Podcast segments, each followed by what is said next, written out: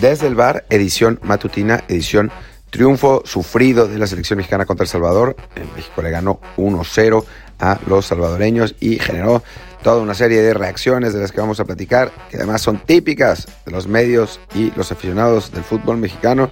Pero bueno, en fin, yo soy Martín del Palacio y bueno, pues eh, ayer México le ganó 1-0 a El Salvador, un partido que la verdad eh, sufrió durante, durante los últimos 30 minutos. Durante los primeros 60 minutos no sufrió nada, en realidad. En México tendría que, haber ganado por, o sea, haber anotado por lo menos dos goles más. Eh, los dos los falla Funes Mori. Después todavía el 65, Orbelín Pineda tiene una, una buena que no, que no logra concluir. Eh, al final El Salvador sí, la verdad se acerca, primero por al, como al 60 por ahí, por un error de Edson Álvarez en la salida, que además creo que es un error general en la salida, no solamente de Edson, porque el pase que le ponen ya es comprometido. Edson tendría que haber decidido mejor y despejar, pero ahora en este tipo de sistemas, que se vio también mucho en la Eurocopa, no despejan los jugadores ni de casualidad, cosa que la verdad a mí no me gusta. O sea, yo preferiría, o sea, yo soy mucho más partidario de que el jugador sea inteligente y que ante el peligro más grande saque la pelota y que haya siempre una idea para eh, recuperar el, rebote, ¿no? Eh, muchos clubes, muchos, perdón, eh, equipos no lo hacen, clubes y selecciones. En México no lo hace tampoco, sale tocando, pase lo que pase, sea como sea, y entonces llega a estas situaciones, ¿no? O sea, ya desde, desde el pase del Chaca a, a Edson no es bueno, es, un pase comprometido que obliga a Edson a, controlar hacia atrás y después Edson trata de, volver a, habilitar, creo que a Moreno, ya no, no estoy seguro quién, y, equivoca el pase y, por poco por poco termina en gol. Pero bueno, en fin, el caso es que no, no pasó y esas fueron las dos del Salvador, ¿no? El tiro libre ese y, el, eh, y esa jugada de, de Edson. México, pese a lo que digan en, en redes sociales, porque, y ahora vamos a hablar de eso, México mereció el triunfo, México fue más que El Salvador. México no mereció golear a El Salvador, que esa es la otra, ¿no? Que, que, a veces los aficionados en México creen que, México debería golear en todos los partidos y bueno, no siempre se puede. Em, es un resultado en cierto modo preocupante porque si vamos jugador por jugador, El Salvador debe ser el equipo más débil del hexagonal. Entre El Salvador, Canadá, Panamá, pero, pero son del octagonal, yo sigo diciendo el hexagonal. Octagonal. Y eso muestra lo difícil que va a ser el partido en el Cuscatlán, ¿no? O sea, jugar en Cuscatlán siempre es complicado. Yo por eso prefería que pasara otro equipo que no fuera El Salvador, porque, porque ir ahí es meterte a la boca del lobo. Y la verdad es que, que, que en un estadio en Dallas, que ahora resultó con más afición del Salvador que en México, pues ya nos, nos, demostró lo difícil que puede ser. Lo que sí es que para callar ese público hostil lo que hay que hacer es meter goles y México falló demasiados, ¿no? O sea, Funes Mori tuvo dos muy claras, la verdad es que muy claras y las dejó ir en manos a mano. Eh, después tuvo, tuvo esa otra Rebelín y, y, bueno, el Tri tiene que, que, que ser mejor, ¿no? Tiene que, que definir esas opciones.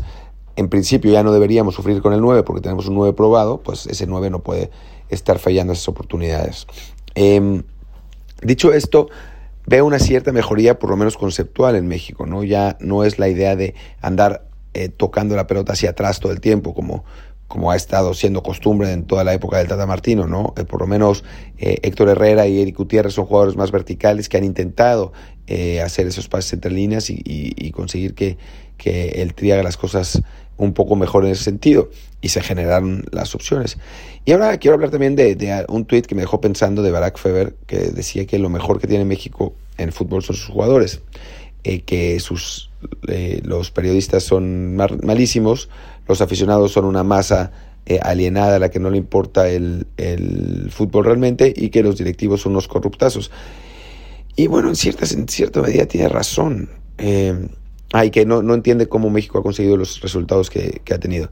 Digo, en cierta, en cierta medida tiene razón. Es verdad que México ha tenido mejores resultados que lo que,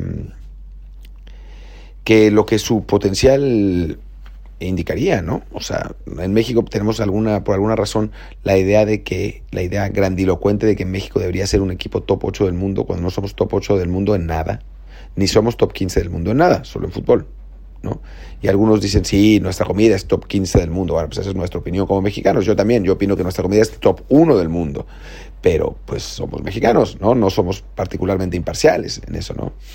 eh, y que sí, en boxeo, pero pues es que el boxeo es un deporte que no practica mucha gente, no se, practica en muchos países, ¿no? Se practica, o sea, es el segundo deporte más popular, yo creo que en un solo país, y ese es México. Em, entonces, sí, es, es un mérito quedar entre los mejores 16 del mundo durante los últimos 30 años, la verdad. O sea, dicho, o sea, dicho lo dicho, absolutamente.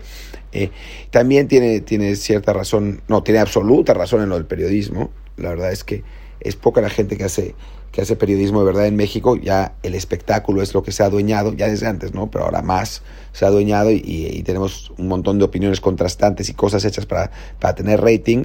Eh, y, y, la verdad es que, que pues no, no debería ser así. ¿no? Y en cuanto a los aficionados, hay una serie de aficionados que sí saben y que sí les gusta y eso, pero también hay aficionados muy influenciados por ese periodismo eh, que, que, son absolutamente negativos, ¿no? Negativos, que no analizan, que, que se la pasan madreando. También están los, los porristas, ¿no? Pero esos a mí por lo menos me caen mejor porque, porque son positivos, ¿no? O sea, no te hacen ponerte de mal humor.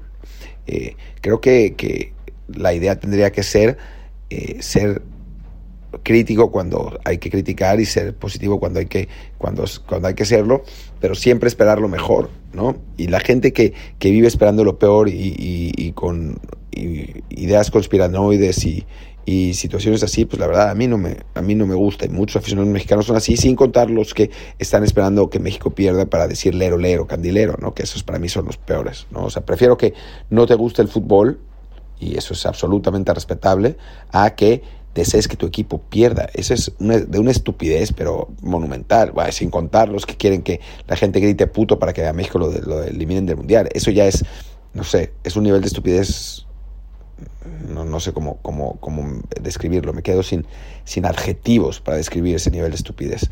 Pero bueno, en fin, el caso es que, en parte tiene razón Barak y las reacciones del resultado contra El Salvador han sido así, ¿no? En lugar de ser críticos con el equipo del Tate y lo que vale la pena criticar, pues hay quienes putean porque México no le ganó por goleada de El Salvador y porque eh, son unas divas infladas y porque la selección es una mierda y porque nunca pasamos más allá de los eh, octavos de final en un mundial, ya saben, ¿no? Las, las típicas críticas insensatas y sin sentido. Y bueno, del lado de los medios, pues ya sabemos quiénes son los, los sospechosos comunes de siempre, ¿no? Que, que se la pasan madreando a, la, a, los jugadores cuando en realidad pues, se deberían madrear a sí mismos. En fin, eh, no quiero yo caer en la negatividad, creo que México avanza en, en la posición donde, donde tiene que estar, en primer lugar, del, del, grupo, un grupo que resultó más difícil de lo que se esperaba, la verdad, eh, en el que México no, no, no estuvo particularmente bien, pese a que pues mereció ese primer lugar del grupo. Y ahora pues, va, a jugar el partido de, cuartos de final, ya ni siquiera me acuerdo contra quién, a ver, denme, denme un segundo que busco. Eh, vamos a ver qué dice la CONCACAF, porque ya se me olvidó estoy haciendo todo esto en vivo. Y no crean que es para que eh, aumentemos el número de, minutos, porque eso solamente se hace en, Twitch. Los minutos nos, nos ayudan los minutos. Eh, pues no sé, aquí está.